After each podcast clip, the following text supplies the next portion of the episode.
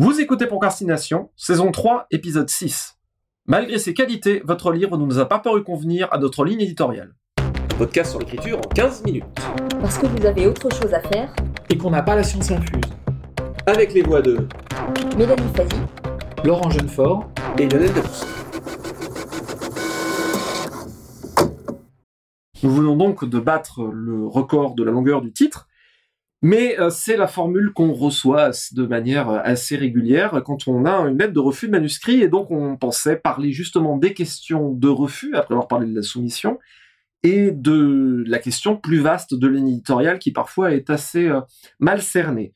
C'est cette formule-là, donc malgré ses qualités, votre livre ne nous a pas paru convenir à notre ligne éditoriale.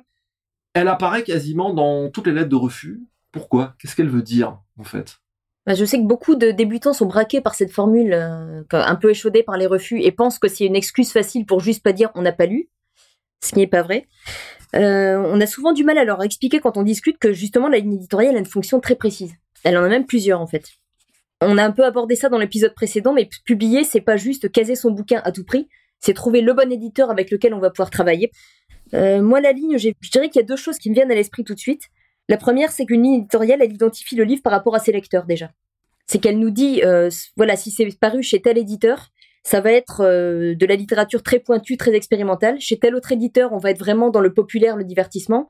Si on publie un livre qui appartient à l'une de ces catégories chez l'autre, bah, soit le livre ne va pas trouver son public, risque de ne pas le trouver en tout cas, parce que les lecteurs vont pas le chercher là, et que les lecteurs habituels de la ligne peuvent être un peu désarçonnés. Pour moi, il y a une fonction d'identifier et déjà de dire quelque chose sur le livre et de l'aider à trouver son lecteur. Et après, moi, il y a une deuxième chose que je vois, c'est la ligne éditoriale. Elle définit les limites de ce que l'éditeur sait défendre. C'est-à-dire qu'il dit, moi, je suis à l'aise pour défendre ce genre de choses parce que je l'ai déjà fait, je suis très bon pour ça, j'ai les capacités pour ça. Si j'accepte un livre qui est en dehors de ça, ben, je, je suis pas tout à fait sûr que je sois la bonne personne pour. C'est quelque chose qui m'est arrivé encore assez récemment, que, donc c'est pas juste un prétexte de, pour pas lire les manuscrits. J'ai eu un cas où un texte soumis à un éditeur, il m'a dit, je, je suis très emballé par ce texte, mais je suis désolée, je sais pas comment le prendre. C'est pas moi qui vais savoir comment porter ce livre vers ses lecteurs. Donc pour moi, il y a très fort cette dimension-là. Et la ligne éditoriale, c'est pas simplement quelque chose qu'on oppose aux débutants. Je pense que vous serez d'accord avec moi, on, s'y heurte tous assez régulièrement. Complètement. Euh, ça m'est arrivé par exemple quand j'ai euh, commencé, euh, juste avant que je publie Léviathan chez Don Quichotte, à la base on était parti pour publier des bouquins de l'univers des Vanégir. On a commencé un peu à bosser là-dessus, on a bossé notamment sur Port d'âme, et on s'était dit que on est arrivé au bout d'un moment, au bout de à peu près deux trois semaines de discussion, finalement c'était pas le bouquin qui convenait mutuellement à faire pour ce projet-là. Je crois que j'avais raconté ça dans les épisodes précédents. L'éditrice avait trouvé que c'était un gage de qualité et de fiabilité de ma part que je lui dise, écoutez, je pense ce qu'elle sent elle de son côté. Vous savez, on a envie de bosser ensemble, mais c'est probablement pas un bon projet. Et elle a plutôt apprécié que je puisse lui dire non, plutôt que euh, j'essaye de publier un bouquin à tout prix euh, là-bas. Donc, euh, la ligne éditoriale, c'est aussi une question de, de rencontre, et c'est pour ça que la formule comporte aussi l'expression malgré ses qualités, parce qu'il y a toujours des qualités dans un manuscrit, sauf que c'est une manière de l'éditeur de dire c'est peut-être très bien, mais je ne suis pas capable de le juger, je suis pas capable de le comprendre, je suis pas capable de le recevoir, et donc c'est pas un bon mariage, en un sens. Alors, Mhm. comment on cerne la ligne éditoriale? Comment on fait pour éviter de recevoir ce genre de, de, de formule? Bah, c'est une vaste question parce qu'en plus c'est quelque chose d'assez euh, assez insaisissable et parfois quand on se trouve avec un livre qui justement ne rentre pas dans une case bien précise, c'est assez compliqué de chercher quel quel aspect du livre finalement on va mettre en avant et essayer de faire se produire la rencontre. euh, même au bout de pas mal d'années de publication, ça reste quelque chose d'un peu un peu compliqué. C'est empirique. Euh, moi, je me suis cassé les dents euh, justement à cause de ça, parce que on est affaire à, à des personnes. Par exemple, ça m'est arrivé. Alors pour le coup, euh, moi, je cible énormément. J'ai la chance de publier dans des genres très définis où on peut pas vraiment se tromper dans la cible, on va dire, parce que la cible, elle est très réduite. Mais même comme ça, et même pour des auteurs confirmés, on peut se prendre un manuscrit euh, dans les dents. euh, ça, ça arrive. Moi, ça m'est arrivé quelques fois. Et l'expérience est toujours euh, désagréable quand même je crois que le, finalement, ce qui reste le plus désagréable, c'est de pas avoir de nom ferme et définitif tout, tout de suite. Sur un de mes titres, ça avait duré euh, un an, où euh, le téléphone euh, ne répondait pas. ça, c'est- ça, c'est assez, Ça c'est très dur. Oui. ça, c'est assez On désagréable. parlait de patience. Voilà, exactement. Donc euh, voilà, bah, par exemple, euh, il y a des éditeurs, il m'a- il- plus encore quand c'est un auteur qui a déjà publié, euh, auquel ils veulent pas dire non, justement, parce que c'est désagréable aussi pour eux d'avoir à dire non. Il y a aussi une histoire de feeling. Par exemple, moi, ça m'est arrivé euh, chez un éditeur où le directeur de collection, mm, ouais, il trouvait ça, euh, c'était éditable, mais ça lui plaisait pas, quoi. Et alors moi, c'était très déstabilisant pour moi parce que pour moi, le bouquin, je le jugeais à l'époque éditable, mais euh, après m'être euh, fait signifier un refus qui était pas vraiment euh, argumenté en fait, parce que c'était justement dans le feeling. Du coup, je me suis mis à avoir, euh, en fait, on ne sait pas si le texte il vaut quelque chose ou rien du tout. Et au bout d'un moment, alors ce texte-là, je l'ai reproposé ailleurs, et là j'ai eu un deuxième refus, tout aussi peu motivé. Là, je me suis dit bon, ok, j'ai compris, le bouquin ne vaut rien quoi. Si euh, deux éditeurs, en plus des éditeurs qui me connaissaient, etc., me disent non, c'est que le bouquin il, il est pas éditable quoi, tout simplement. euh, il, a trop de défauts, des défauts qui sont trop dilués pour pouvoir être euh, préparés quoi. Le bouquin il est au-delà d'un travail de correction. Et donc le bouquin pendant euh, un ou deux ans, il est resté euh, au fond d'un tiroir et je l'ai oublié. Et en fait, c'est en discutant avec un éditeur, un troisième éditeur, ah, qui se plaignait du fait qu'il y avait très peu de, de bouquins de space opéra soumis à, à des comités de lecture. Et, là, ça a fait tilt dans ma tête. Ah mais j'ai un space opéra, mais euh, je te préviens, il a été refusé deux fois. Euh, je suis pas sûr du tout qu'il soit même éditable. T'as fait ce que t'as dit qu'il fallait qu'on, qu'il fallait pas faire. Ouais, exactement. Ouais, non, non, mais tout à fait. Silence, on n'a rien dit. Euh, pardon. Et là, je lui ai envoyé et le bouquin a été accepté dans la semaine. Et depuis, le bouquin, il a été réédité deux fois. Donc voilà, c'est Ouais. tout ça pour dire que c'est pas une science exacte. C'est c'est tout sauf une science exacte, oui. Et ce que je voulais ajouter, ce qui est intéressant avec les refus et les arguments qui nous sont donnés quand on a des arguments et pas une simple formule, c'est qu'au bout d'un moment, on a jugé. Alors, c'est plus facile si on en a plusieurs, mais dans quelle mesure le refus vient du fait qu'il y a effectivement un problème? Et comme tu dis, si plusieurs personnes refusent et que l'argument revient, c'est un problème. Oui, quand même. Hmm. Euh, moi, la dernière fois en date où j'ai eu un refus sur un texte qui est un peu hybride et que je savais pas trop où placer, donc j'ai essayé à différentes portes, j'ai eu un refus très argumenté, très intéressant. Je comprenais à 100% les arguments de la personne qui refusait ce texte, mais j'en suis sortie avec l'impression de me dire bon, je comprends tout à fait pourquoi on me le refuse, mais je pense que c'est parce que cette personne avait des attentes par rapport à la forme de ce texte qui ne sont pas euh, ma démarche. On attendait quelque chose de ce texte qui n'est pas ce que moi j'ai voulu en faire, donc euh, j'accepte tout à fait ce qui m'est dit. Mais je pense que là, on est dans une, une sortie de ligne, je dirais. C'est le, le texte n'a pas été refusé, je pense, parce qu'il était mauvais, mais parce que la personne en face, on attendait autre chose. Et là, on est vraiment dans le cas de, euh, refus parce que ce n'était pas la ligne. On parlait un peu dans, un épisode précédent du fait que l'écriture, c'est enfin, quand on écrit, on a forcément une espèce de choix esthétique à tous les niveaux euh, sur la manière de ce que doit être une bonne histoire qu'on essaie de réaliser au, au mieux de ses moyens. L'éditorial, c'est un peu la même chose. C'est un choix esthétique à la fois qui vient du goût, puisque forcément ça vient de là, mais aussi une forme de l'éditeur, il propose la littérature qui lui plaît et il espère que ça va rencontrer euh, l'économie et qu'il va pouvoir euh, en vendre et au moins euh, gagner sa vie avec. Donc pour la, la on vit quand même une époque très connectée où on a beaucoup de chance parce que, par exemple, beaucoup d'éditeurs sont sur les réseaux sociaux, sont sur des réseaux comme Twitter. On peut, on a quand même de plus en plus de festivals où les festivals aussi laissent de plus en plus la parole aux éditeurs et à la manière dont ils fonctionnent. Donc on peut les entendre discuter aussi sur leur manière de voir la littérature et de ce qu'ils veulent publier, de comment ils voient les choses, et ça permet simplement aussi de voir si l'approche qu'ils ont Oui, est totalement. compatible avec celle qu'on a. Alors euh, on se dit ah là là mon dieu mais euh, peut-être que le chef d'avant c'est pas compatible. Oui mais en même temps euh, il vaut mieux publier un bouquin dont on soit content dans une structure qu'il aime et qui va le défendre.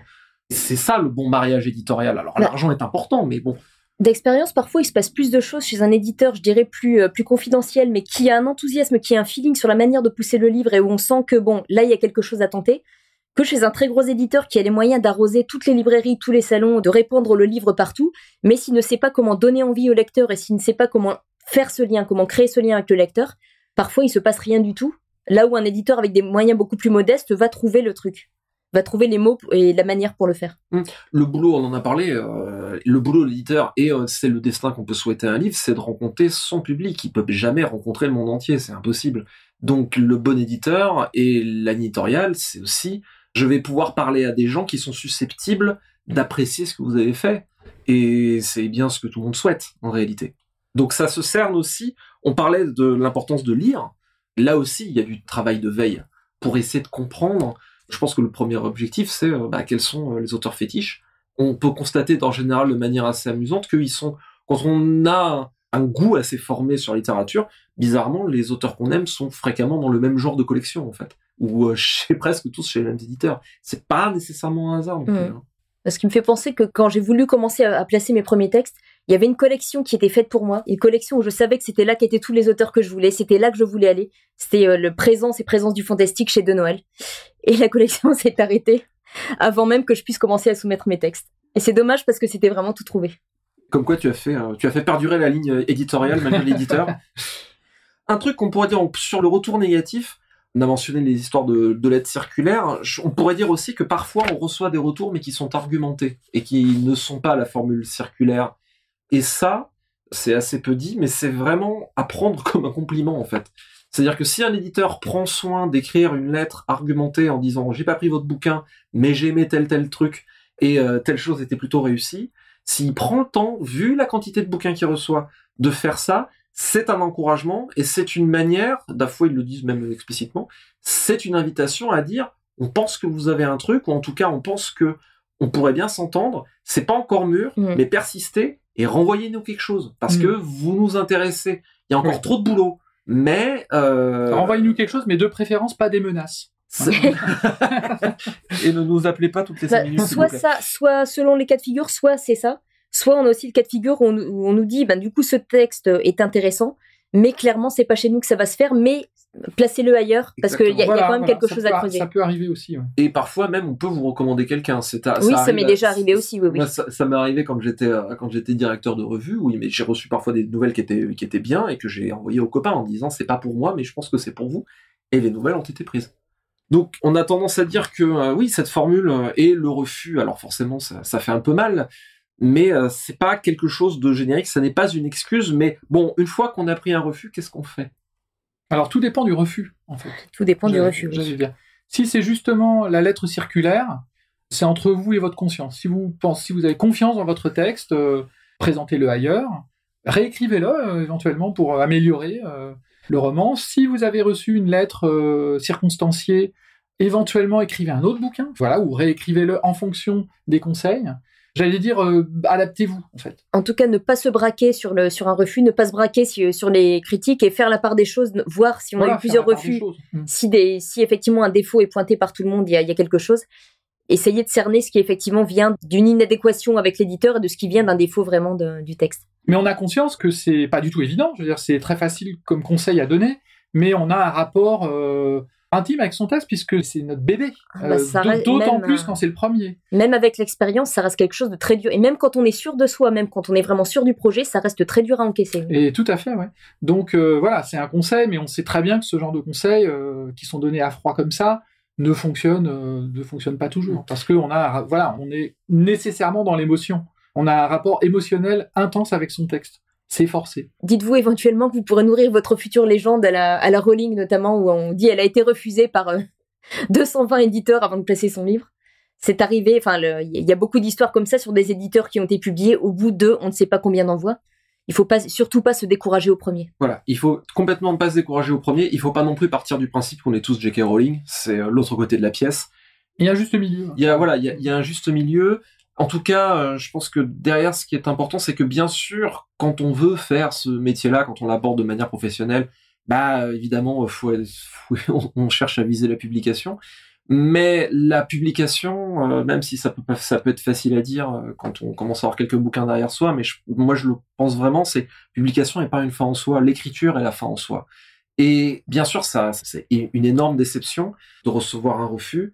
Mais la, la question qui va derrière, c'est on n'écrit pas, on écrit, je vais dire, on n'écrit pas pour être publié. Bien sûr qu'on écrit dans l'espoir d'avoir une publication, mais l'écriture n'est pas validée et la personne n'est pas validée par la publication. Euh, l'écriture se suffit à elle-même et sa propre récompense, et derrière, elle peut se prolonger à travers la publication. Mais euh, ça me paraît important de découpler ces deux choses parce que d'excellents bouquins ont parfois été très longtemps impubliables. Je pense à La Maison des Feuilles de Danielewski, où euh, je crois qu'il a été auto-édité d'abord parce que c'est un cauchemar de mise en page, avec euh, 14 polices par page, etc. Donc aucun éditeur n'a été assez dingue pour se lancer dans ce truc-là, et à tel point que quand finalement ça a été publié en papier, Danielewski a fait la mise en page lui-même. Donc il y a des projets qui euh, rencontrent pas leur époque, qui rencontrent pas leur public, etc. C'est toujours plus prudent de se dire bon, qu'est-ce que je peux faire pour améliorer mon manuscrit? Mais qu'est-ce que je peux faire pour améliorer mon manuscrit et qu'est-ce que je peux faire pour écrire le suivant? C'est, on en reparlait sur l'épisode Talent versus Travail, hein, de toute façon c'est la seule chose qu'on est en mesure de faire. Oui, voilà, exactement. Et puis euh, euh, relativiser, même si euh, d'avoir le premier feedback qu'on a officiel entre guillemets du livre est négatif puisque c'est un refus. C'est là où en fait c'est des fois difficile à gérer individuellement quand on rencontre un refus qui est finalement le de son premier lecteur. Tout à fait. Ouais. Mais on est tous passés par là. Et on est tous passés par là. Et les Américains font même, euh, entre guillemets, une compétition, euh, notamment chez les pros, de garder tout ce qu'ils appellent les rejection slips, c'est-à-dire les, les lettres. euh, et ils en ont tous. Tous les grands succès qu'on connaît aujourd'hui, ils ont des enveloppes pleines à craquer de, de lettres de refus. Donc on est en bonne compagnie, en fait, aussi. Et Voilà. ce qui compte, c'est ce qu'on va écrire maintenant. Petite citation pour euh, terminer. Allez, une citation de Colette, c'est un extrait de son discours de réception à l'Académie royale de langue et de littérature française de Belgique. Et elle disait dans son discours Je suis devenu écrivain sans m'en apercevoir et sans que personne s'en doutât. Sorti du nombre anonyme, auteur de plusieurs livres, dont quelques-uns étaient signés de mon nom, je m'étonnais encore que l'on m'appelât écrivain, qu'un éditeur et un public me traitassent en écrivain, et j'attribuais ces coïncidences renouvelées à un hasard complaisant, hasard qui, de palier en palier, de rencontre en prodige, m'a amené jusqu'ici. C'était Procrastination, merci de nous avoir suivis. Maintenant, assez procrastiné, allez écrire.